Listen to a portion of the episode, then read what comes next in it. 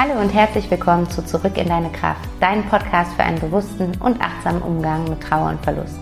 Mein Name ist Vanessa Rippegarten, ich bin systemische Coach, Diplompädagogin und Mama von einem kleinen Sohn und meine Herzensvision ist es, dem Thema Trauer einen Raum zu geben und dir Wege aufzuzeigen, wie du deine Trauer fließen lassen und damit auch spüren kannst, dass du nicht alleine bist.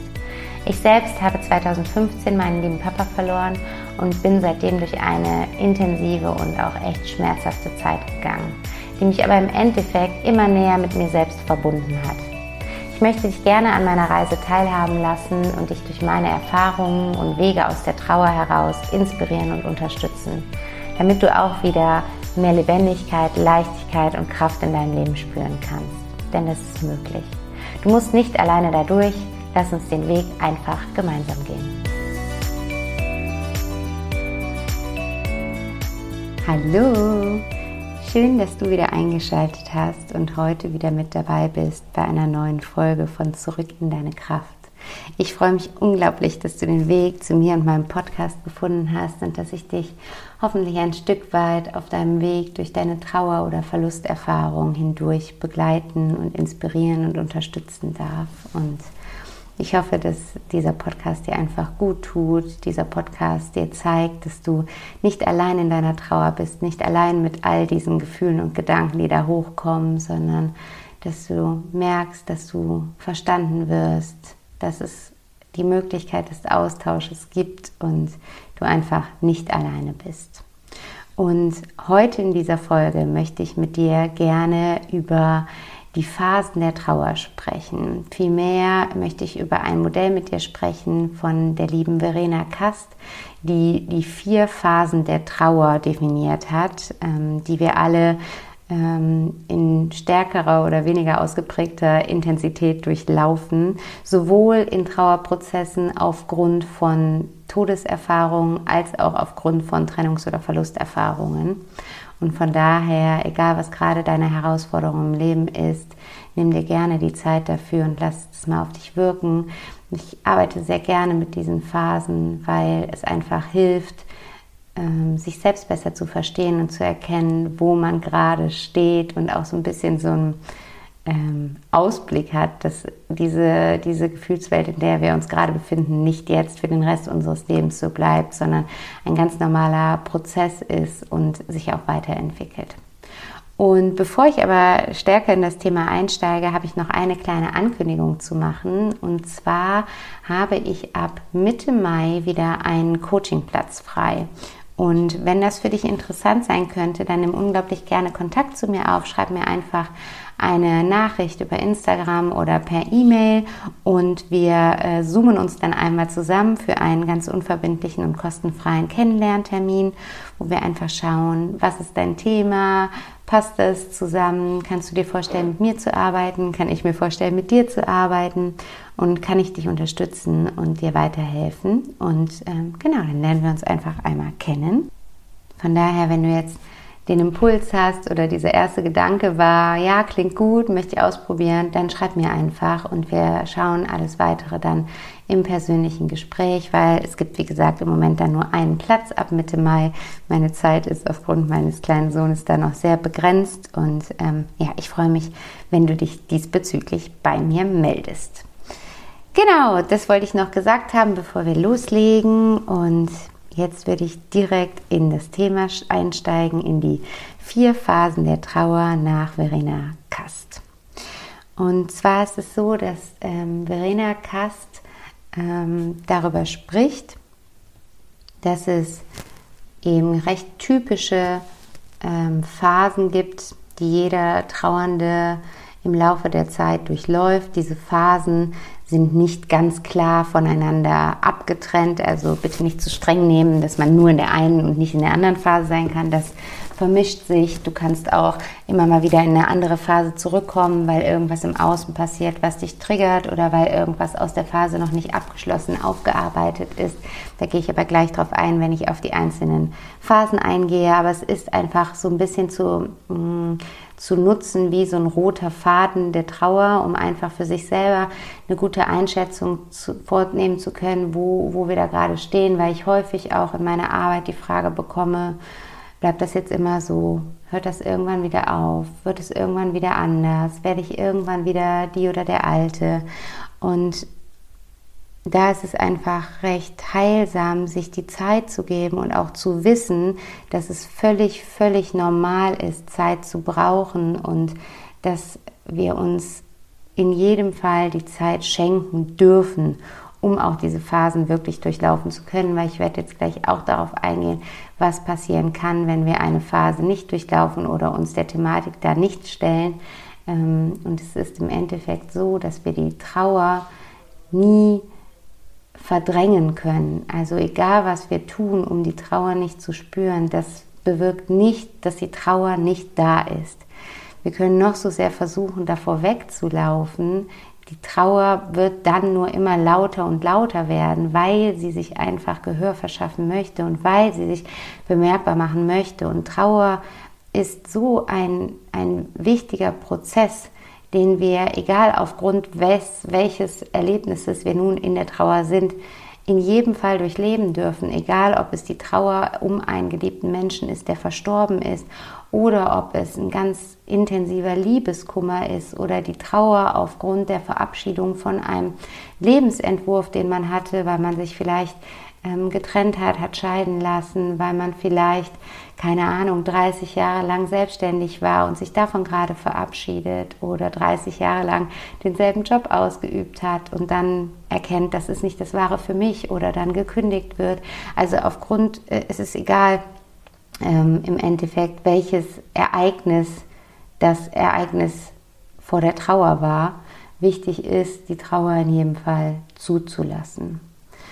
Und ähm, die ähm, Verena Kast ist Psychotherapeutin und arbeitet eben auch sehr viel mit trauernden Menschen und hat aufgrund ihrer Beobachtungen und ähm, aufgrund der Arbeiten von vielen Kollegen eben äh, diese vier recht knackigen, prägnanten Phasen definiert und weiter erläutert. Und die möchte ich jetzt einmal mit dir im Detail durchgehen und ich würde sagen, nimm dir auch gerne was zu schreiben dazu, dann kannst du dir Notizen machen und du wirst intuitiv schon spüren, wenn ich das erzähle, ob du dich da wiederfindest oder nicht oder ob du dich erinnerst und denkst, ah ja, das war vor ein paar Monaten ging es mir auch so, aber jetzt geht es mir irgendwie anders und dann kannst du für dich einfach Notizen machen, um ähm, am Ende der Folge vielleicht zu erkennen, in welcher Phase du gerade bist und dann eben auch die, ähm, die Tipps und Möglichkeiten von mir nutzen kannst, um damit dann aktiv zu arbeiten. Genau, weil das ist so ein bisschen auch mein Ziel und die Intention hinter dieser Folge ist jetzt nicht nur Wissensvermittlung in Form von, was gibt es für Trauerphasen, sondern mir geht es ja immer darum, dass ich es für unglaublich wichtig erachte, der Trauer Raum zu geben, allen Gefühlen und Gedanken da Luft zu lassen. Und ich kriege oft die Frage, ja, ist ja alles schön und gut, aber ich verstehe das gar nicht so genau. Wie soll ich denn der Trauer Raum geben? Wie kann ich denn der Trauer Raum geben?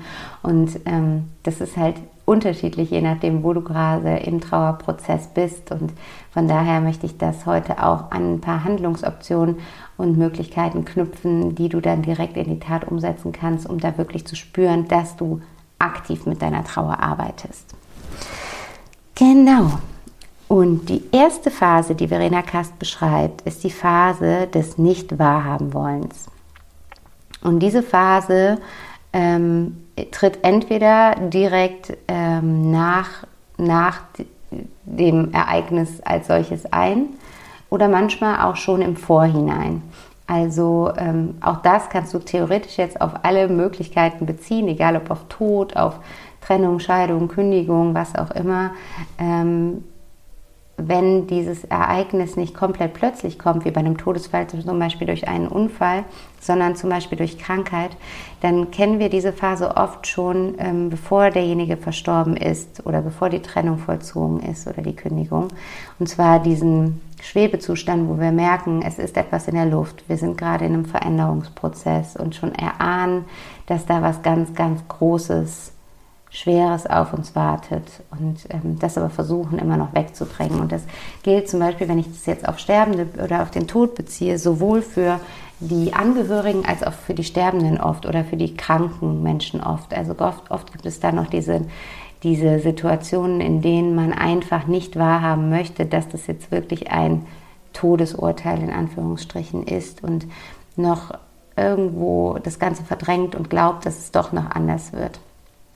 Und genauso ist es auch dann, wenn derjenige verstorben ist. Oder ich, ich mache das jetzt mal am Beispiel des Todes, um das so am Beispiel des Todes durch die vier Phasen durchzugehen. Wenn du gerade eine andere Herausforderung hast, wie eine Trennung oder einen Jobverlust oder ähnliches, dann bezieh das einfach darauf. Du kannst das auf jeden Fall darüber, darauf übertragen. Aber äh, um es jetzt einfacher zu machen, mache ich das jetzt mal an dem Beispiel des Todesfalls. Und zwar, ähm, wenn dann derjenige gestorben ist, dann sind wir meist in den ersten Stunden, Tagen, manchmal in den ersten Wochen, wobei diese Phase bei den meisten Menschen sehr kurz ist, in, dieser, in diesem Stadium des Nicht-Wahrhabens-Wollens, wo wir diesen, diesen Todesfall irgendwo noch verleugnen, wo wir ähm, ja, aufwachen und denken, dass alles noch so ist wie, wie vorher, wo wir so ein bisschen wirklich wie starr vor Entsetzen sind und mh, mm, einfach überhaupt nicht akzeptieren können, dass das nun unsere neue Realität ist und dass es sich für uns so anfühlt, als wären wir in so einem permanenten Albtraum, aus dem wir gerade aus irgendeinem Grund nicht aufwachen, aber wir gehen davon aus, dass wir noch irgendwann daraus aufwachen werden und dass das nicht unsere neue Realität ist. In der Regel, wie gesagt, ist diese Phase relativ kurz, bei den meisten nur ein paar Tage oder wenige Wochen. Es kann aber auch passieren, dass wir diese Phase verlängern, ähm, indem wir direkt von Beginn an die Trauer überhaupt nicht zulassen und komplett wegdrücken und uns quasi wie abspalten von der Emotion der Trauer. Also dass diese Emotion überhaupt nicht stattfindet in unserem Gefühlsleben und ähm, dass dieses, dieses, dieses Todesereignis wie abgespalten von unserem Gefühlsleben ist. Also es gibt dann für uns selbst überhaupt keine bewusst erlebte Trauer, ähm, wir sind sogar vielleicht sogar stolz darauf, auf uns, wie stark wir sind, wie sehr wir die Fassung äh, behalten können, wie gut wir mit diesem Thema klarkommen, wie gut wir ähm, das abschließen konnten, glauben dann schon nach wenigen Wochen oder reden da so drüber, als wären wir da unglaublich gut mit klargekommen und hätten das gut abschließen können. Und ähm, meist ist da der Hintergrund aber einfach, dass wir überhaupt nichts abgeschlossen haben, sondern überhaupt noch gar nichts begonnen haben. Also, dass wir ähm, die Trauer so krass gedeckelt haben von Anfang an. Also es wär, kannst dir vorstellen, dass da dieser, dieser Kochtopf ist, der, der blubbert vielleicht gerade am Anfang, weil die Trauer kommt in Wellen und das, die, die Blasen werden noch höher schlagen, aber gerade ist er am Blubbern und wir haben aber so einen massiven Deckel darauf gesetzt, dass es im Keim erstickt ist und ähm, gehen dann vermeintlich davon aus, dass wir gut mit der, dem Ereignis klargekommen sind. Und wozu das dann aber oft führt, ist, dass sich die Trauer dann irgendwann über Krankheiten meldet. Weil, wie ich eben schon gesagt habe, egal was wir tun, egal wodurch wir versuchen, die Trauer zu verdrängen, ob wir uns in Arbeit stürzen, in Partys, in Drogen, in äh, Beziehungen, in Reisen, in was auch immer, egal wie wir versuchen, das Ganze zu verdrängen oder ignorieren, die Trauer löst sich damit nicht in Luft auf, sie bleibt da. Und wenn wir so standhaft verdrängen, dann muss sich die Trauer einen anderen, ein anderes Ventil suchen als über ihre Gefühle. Ähm, und das macht sie dann oft über Krankheiten. Und ähm, häufig ist es dann so, dass auch vielleicht sogar Monate oder Jahre später sich dann eben Krankheitsbilder zeigen und das dann oft eben psychosomatische Beschwerden sind, wo lange Zeit unklar ist, woher sie kommen und es wirklich auch einer langen Anamnese und Beobachtung bedarf, bis man erkennt, dass das nicht verarbeitete Trauer ist. Und ähm, ein Beispiel, wann das relativ häufig auftritt, ist in Fällen, in denen ähm, man gesellschaftlich glaubt, dass das eine Situation ist, die nicht so betrauernswert sei, zum Beispiel. Ähm, das ist beispielsweise oft der Fall bei dem Verlust eines ungeborenen Kindes. Also wenn es um Fehlgeburten geht, wenn es um Totgeburten geht, dann ist es oft so, dass dieses Ereignis einige Tage oder vielleicht auch Wochen sehr präsent ist im Leben der Eltern ähm, und dann aber oft ganz schnell wieder wie in Vergessenheit gerät. gerade wenn es um Kinder geht, dann ähm, ist es oft so, dass die Frau dann wieder schwanger wird und dann ist es, ist es wie ein Ersatz und also, ja, wäre, ja, wäre das, das ungeborene Kind ähm, damit ausreichend betrauert. Und so ein Verlust ist aber auch ein, ein so immenser Verlust, der betrauert werden darf, weil in dem Moment, wo wir erfahren, dass wir Eltern werden, ähm, beginnen wir einen neuen Lebensentwurf für uns zu gestalten. Und wir projizieren in diese bevorstehende Elternschaft, in dieses ähm, Kind so viel hinein, was unser eigenes Leben, was ähm, unser Selbst, unsere Partnerschaft, unser, unser gesamtes Leben und unsere gesamten Lebensbereiche tangiert, ähm, hinein, dass wenn wir dann dieses Kind wieder verlieren, wir damit automatisch irgendwo in eine Sinn- und Identitätskrise fallen, die wir oft aber gar nicht zulassen oder die auch gesellschaftlich oft nicht zugelassen wird, weil das dann so ist nach dem Motto, ja, war ja noch recht früh und ähm, da, das, das, das ja, war, ja, war ja noch nicht so schlimm und äh, ist ja viel schlimmer, wenn, wenn ein Kind stirbt, wenn es schon älter ist oder wenn es schon geboren ist. Und ich bin überhaupt kein Fan davon, irgendwelche Bewertungen in Verlusterfahrungen zu machen, was schlimmer oder weniger schlimm ist, sondern ähm, jede Verlusterfahrung wirklich als solches anzunehmen und wahrzunehmen und mit ihr zu arbeiten und sie zuzulassen vor allen Dingen. Und deswegen gerade in diesen Situationen, wo es um ungeborene Kinder geht, ähm, darf man noch mal näher hingucken, ob man sich wirklich die Zeit genommen hat, dieses ungeborene Kind zu betrauern oder ob, ähm, oder ob man das einfach versucht hat, indem man recht schnell weitergemacht hat wie bisher oder recht schnell versucht hat, wieder schwanger zu werden, ähm, da so ein bisschen zur Seite zu drängen. Mm, und was da helfen kann, um dir auch bewusst zu werden vielleicht, ob du deine Trauer ähm, verdrängst, ob da überhaupt noch Trauer in dir drin ist, die, die wahrgenommen werden darf. Das ist auf jeden Fall, was ich da sehr empfehlen kann, ist das Journalen, also das Schreiben ähm, zum Beispiel in Form von, dass du wirklich einfach klassisch Tagebuch schreibst, wo du reinschreibst, wie es dir geht, wie es dir geht, wenn du an diese Verlusterfahrung denkst, wirklich dich immer mal wieder oder am besten anfangs täglich mit der Verlusterfahrung verbindest und dann mal schaust, was kommen für Gedanken in dir hoch, was kommen für Gefühle in dir hoch und die alle wirklich zu Papier bringst und dann damit auch schon fließen lässt und dann, wenn da zum Beispiel beim Schreiben Tränen hochkommen, dann eben diese Tränen auch zu verarbeiten oder, oder fließen zu lassen. Und ähm, genau, du kannst das machen, indem du ganz klassisch ähm, Tagebuch schreibst oder indem du wirklich dir ein äh, Trauerjournal nimmst. Es gibt ja auch von mir das Trauerjournal, was dich sechs Monate durch die Trauer begleitet, wo du wirklich jeden Tag Reflexionsfragen bekommst zu deinem äh, Gefühls- und Gemütszustand und du wöchentliche ähm, Übungen hast, die du nutzen kannst, um deiner Trauer Raum zu geben. Und sowas ist da sehr hilfreich, wenn man das Gefühl hat, dass man vielleicht in dieser ersten Phase stecken geblieben ist. Genau. Die zweite Phase, die dann kommt, ist eine Phase, die bei den meisten am längsten andauert ähm, und in die man auch immer mal wieder zurückgeworfen wird. Und zwar ist das die Phase der aufbrechenden Emotionen. Und in dieser Phase ist es dann so, dass das meistens dann passiert, wenn so alles geregelt ist, wenn man nicht mehr so stark funktionieren muss, heißt, wenn die Beerdigung hintereingebracht ist, alles Bürokratische äh, abgewickelt ist, vielleicht sogar die Wohnung, das Haus leergeräumt ist, ähm, Testament, äh, testamentarisch alles geklärt ist und so weiter und so fort. Wenn wir also rauskommen aus dem Funktionsmodus und reinkommen mehr in die neue Realität, dann kommen ganz, ganz viele Emotionen in uns hoch und häufig sind das auch sehr widersprüchliche Emotionen, die da bei uns anklopfen. Und die Menschen in, diesen, in dieser Phase haben das Gefühl, in einem absoluten Gefühlschaos festzustecken, in einer Achterbahn der Gefühle. Und es ist vor allen Dingen auch unberechenbar, weil morgen kann es dir schon wieder ganz anders gehen als heute. Morgen können schon wieder ganz andere Gefühle präsent sein, als sie heute präsent waren.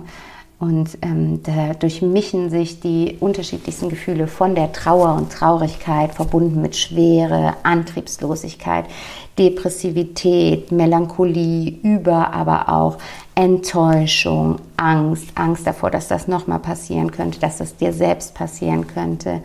Ähm, Wut, Zorn, Aggressivität, auch eine ganz impulsive, ein ganz impulsives Gefühl, was dann plötzlich in uns hochkommt, mit dem wir oft überfordert sind in diesen Situationen. Ähm, das ist auch die Phase, in der wir anfangen, Schuldgefühle zu empfinden, uns selbst gegenüber oder Vorwürfe anderen zu machen, zum Beispiel gerade bei Krankheiten, Ärzten, Therapeuten, Pflegepersonal Vorwürfe zu machen.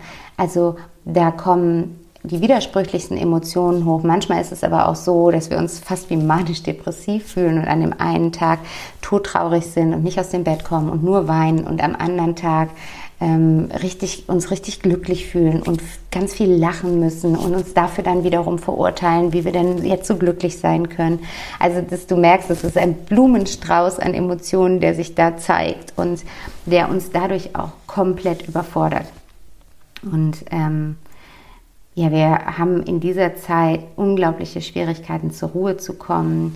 Häufig geht diese Phase einher mit Schlaf und Konzentrationsstörungen und einfach dieser inneren Unruhe und dieser absoluten Getriebenheit. Und ähm, gerade auch was Gefühle angeht wie Wut, Zorn, Aggression, merken wir, dass wir damit noch ein Stück weit mehr überfordert sind als mit so Gefühlen wie Traurigkeit und Schwere, weil das sind so Gefühle, die gesellschaftlich erwartet werden von Trauernden, dass sie besonders traurig sind, permanent weinen, die Rollladen nicht hochmachen, äh, sich schwarz kleiden und so weiter und so fort. Ich rede jetzt mal sehr in Klischees.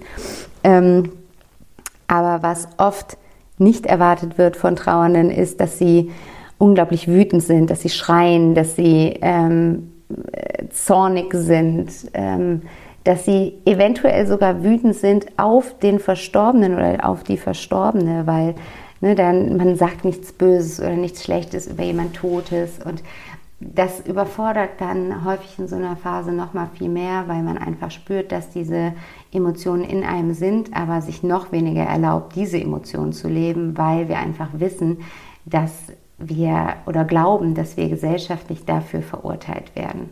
Und als Beispiel dafür ähm, ist auch ein schönes Beispiel in dem Buch von Verena Kast. Ach so, das werde ich gleich nochmal am Schluss äh, dir auch mit Titel empfehlen.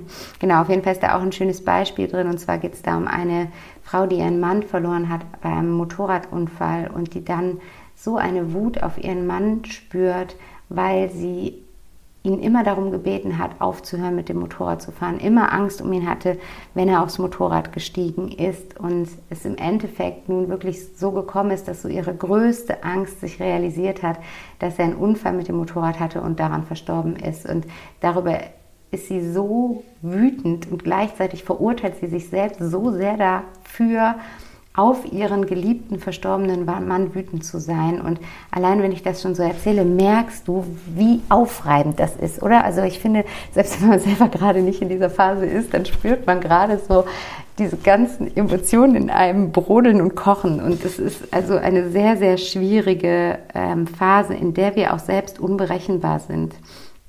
Auch unberechenbar für unser Umfeld.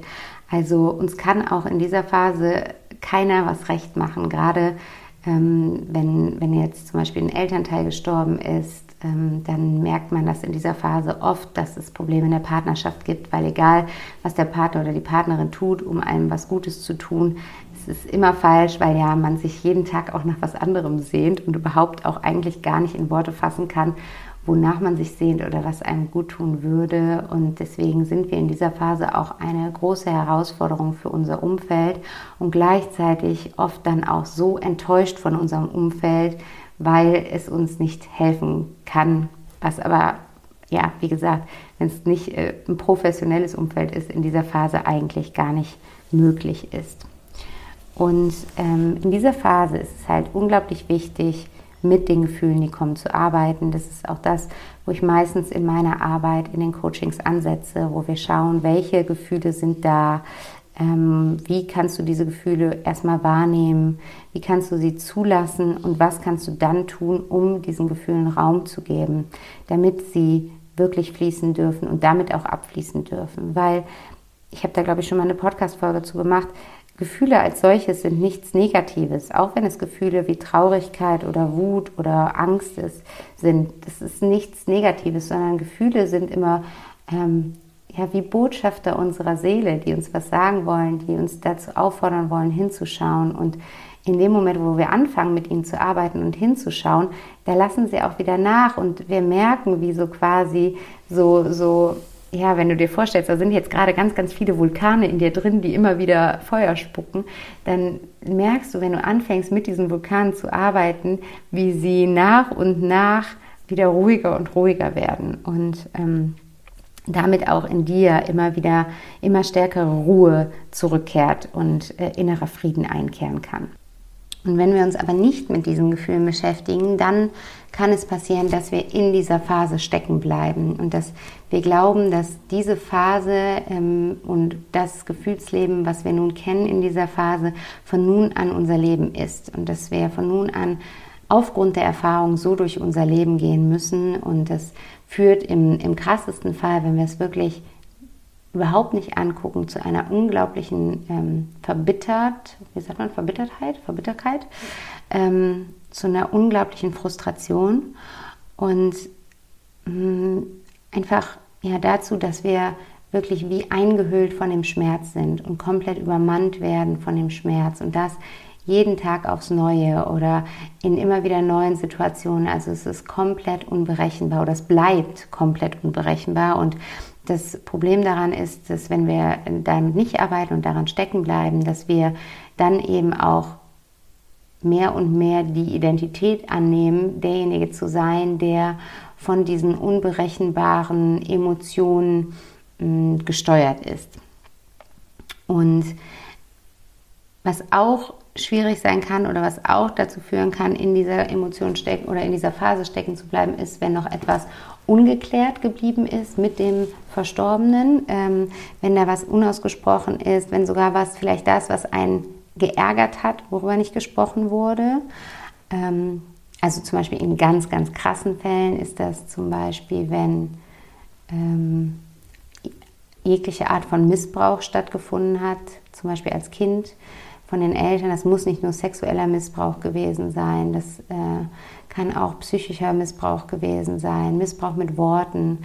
Ähm, also jegliche Art von, von ähm, Ereignissen, die Traumata ausgelöst haben und über die dann aber ähm, Stillschweigen bewahrt wurde oder die nie kommuniziert wurden, was sie mit einem gemacht haben und wozu sie vielleicht ähm, geführt haben, dass das dann nach wie vor natürlich in uns drin ist und gleichzeitig dann aber dieses Gefühl von über Tote darf man nicht negativ sprechen oder denken und das zu so einem unglaublichen inneren Konflikt fühlt, führt.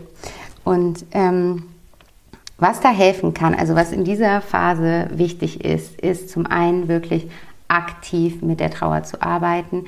Ich habe da schon mal eine Folge zu gemacht, wo ich dir verschiedene Wege aufgezeigt habe, wie du aktiv deine Trauer Raum geben kannst, wie du bewusst damit arbeiten kannst.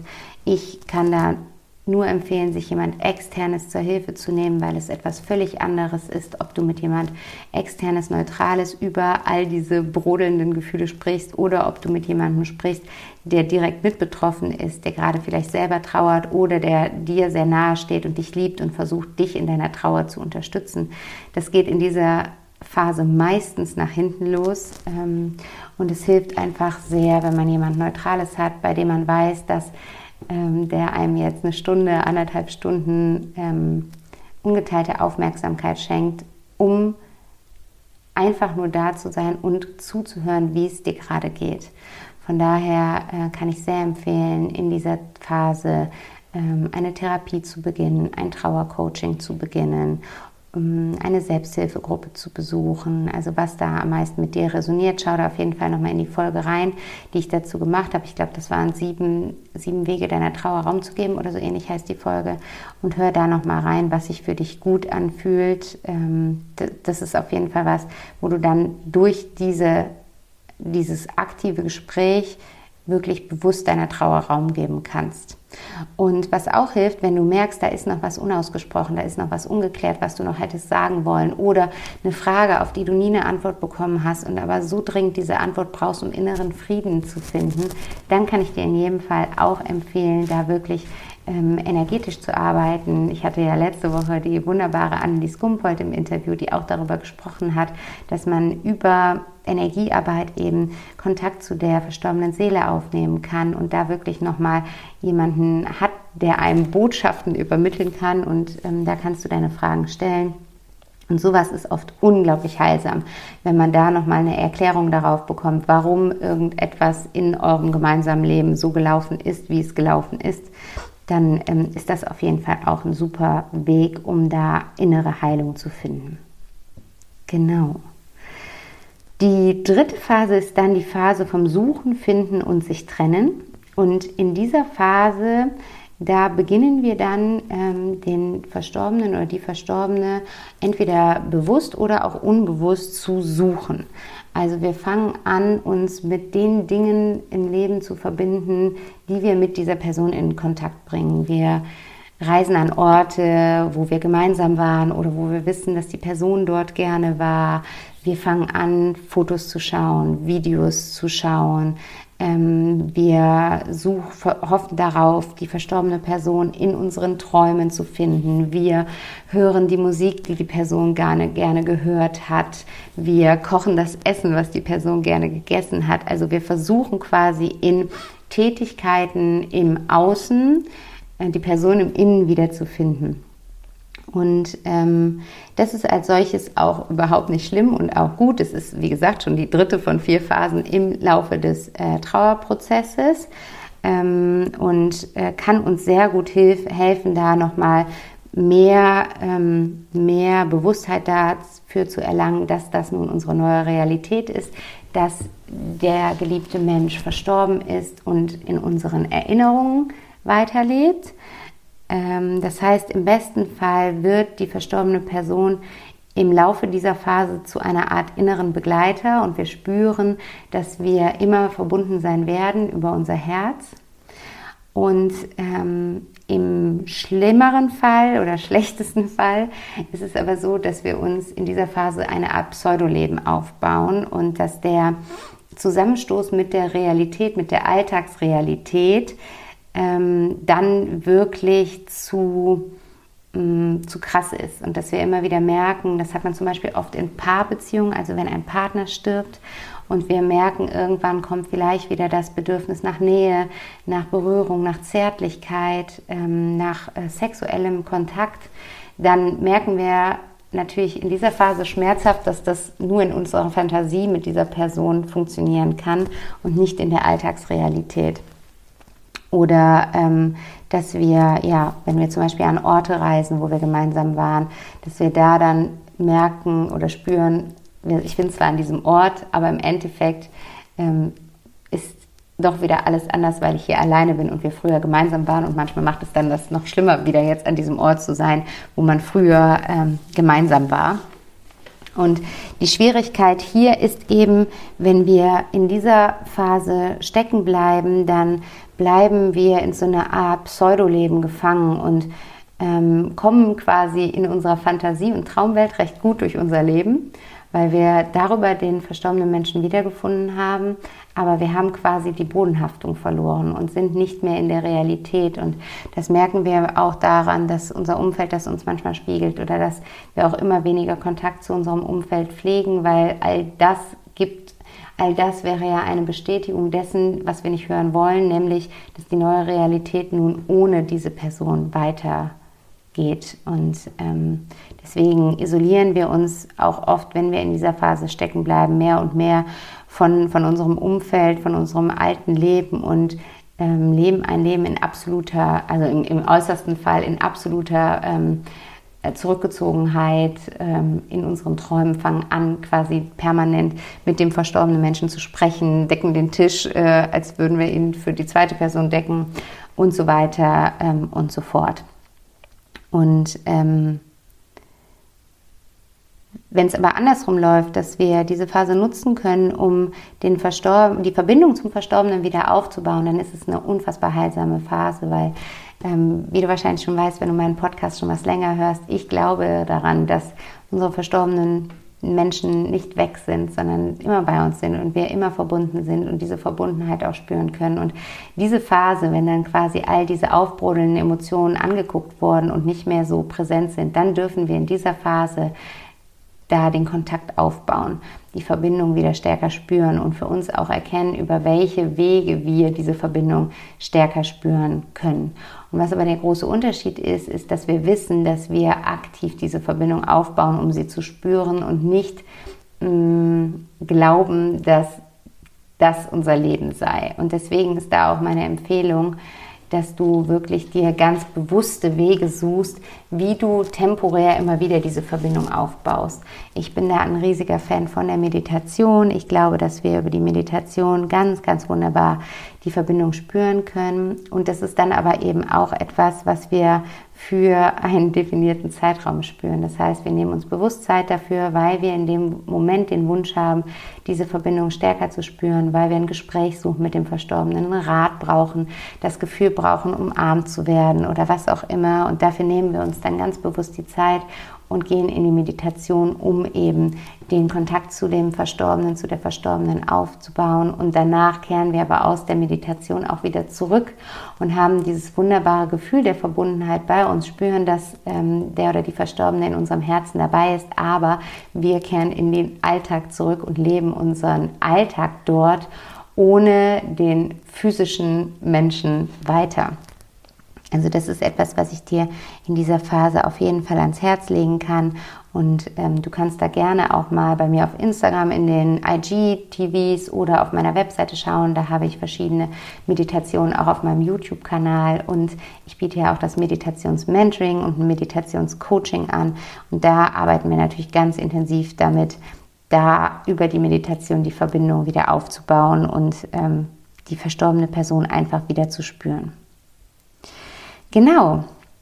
Und die letzte Phase des, Trauer, der, des Trauerprozesses ist die Phase vom neuen Selbst- und Weltbezug. Und in dieser Phase haben wir den Verlust akzeptiert. Wir haben die Erfahrung als eine Erfahrung in unserem Leben akzeptiert und der, ähm, der oder die Verstorbene ist nun wirklich zu einem inneren Begleiter geworden und fest verankert in unserem Herzen. Wir haben dieses bewusste Gefühl von, dass wir nie alleine sind ohne quasi davon auszugehen, dass die Person jetzt neben uns am Tisch sitzt.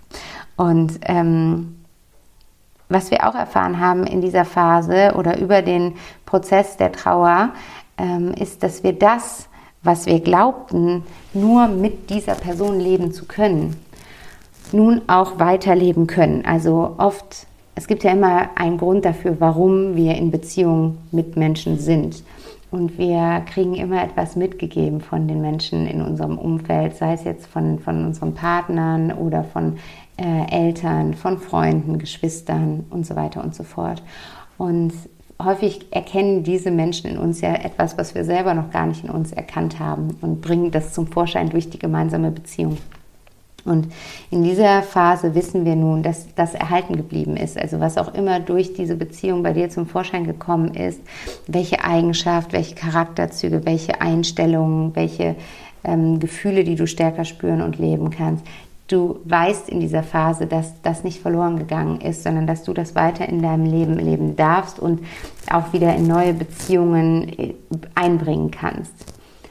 Ähm, und in dieser Phase sind wir dann auch wieder offen für neue Beziehungen, für neue Rollen. Ähm, wir können uns vorstellen, wenn wir zum Beispiel den Partner oder die Partnerin verloren haben, können wir uns in dieser Phase wieder die Möglichkeit vorstellen, irgendwann uns wieder für eine Partnerschaft zu öffnen ähm, und da wieder, wieder, ja, die Liebe in unser Leben einzuladen. Und grundsätzlich, egal ob es jetzt um Liebesbeziehungen geht oder um andere Verlusterfahrungen, laden wir in dieser Phase mehr und mehr wieder die Liebe und das Vertrauen in unser Leben ein und spüren, dass wir uns quasi gedreht haben von diesem Gefühl von Angst und Misstrauen hin zu Vertrauen und Liebe wieder.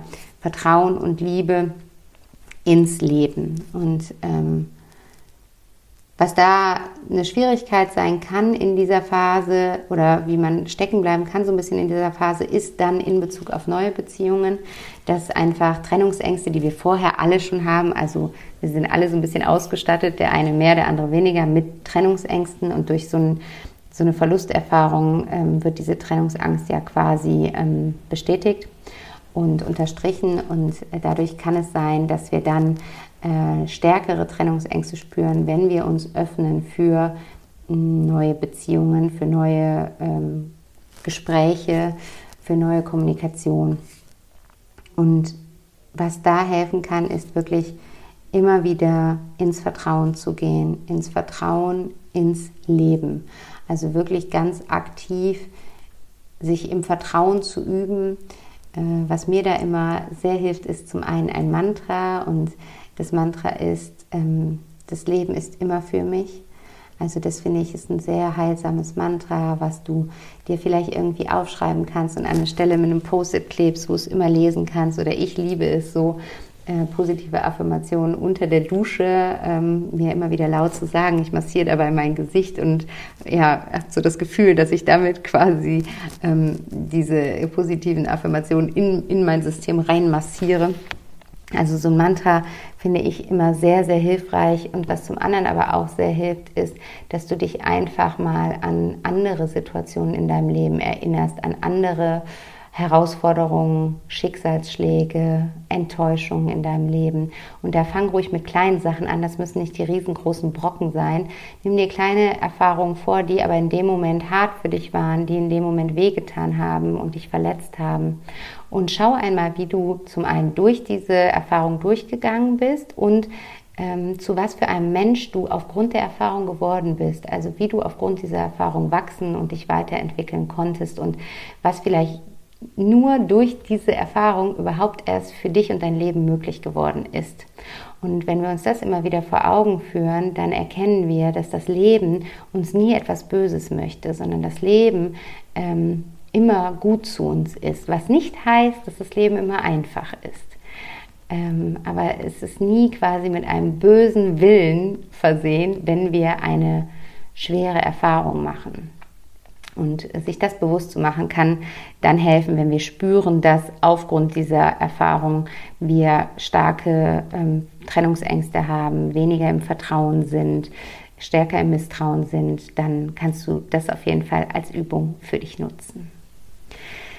Genau, das war der grobe Umriss der vier Phasen der Trauer. Ich hoffe, dass ähm, dir das geholfen hat, dass du dich wiederfinden konntest, dass du vielleicht für dich erkennst, in welcher Phase du gerade bist, was gerade deine Themen sind und auch für dich jetzt einen Pack an hast, wie du ähm, mit diesen Themen arbeiten kannst und wie du dadurch deiner Trauer ganz aktiv und bewusst Raum geben kannst. Und ich freue mich sehr, wenn du unter dem Post von heute auf Instagram einmal teilst, in welcher Phase der Trauer du bist und äh, was da für dich die Erkenntnis war, die dir gerade am meisten weiterhilft, wie du mit dieser Phase vielleicht jetzt aktiv arbeiten möchtest und wir uns dadurch da verbinden, inspirieren und austauschen. Das ist meine größte Intention mit meiner Arbeit, dass wir einfach ja, in den Austausch kommen und uns gegenseitig zeigen und auch spüren, dass wir nicht alleine mit dieser Erfahrung sind, denn jeder von uns wird im Leben früher oder später mit einer Verlusterfahrung konfrontiert werden. Und trotzdem fühlt man sich dann in dieser Situation selbst oft so, so allein und einsam. Und ich finde, das muss einfach nicht sein. Und deswegen freue ich mich, wenn wir da in den Austausch kommen. Genau, und wenn dir die Folge gefallen hat, wenn sie dir gut getan hat, dann freue ich mich sehr, wenn du die Folge bei iTunes bewertest. Geh dafür einfach auf den Podcast drauf und scroll nach unten. Da kannst du eine Rezension an, abgeben, mir ein paar Sternchen hinterlassen, kurzes Feedback geben.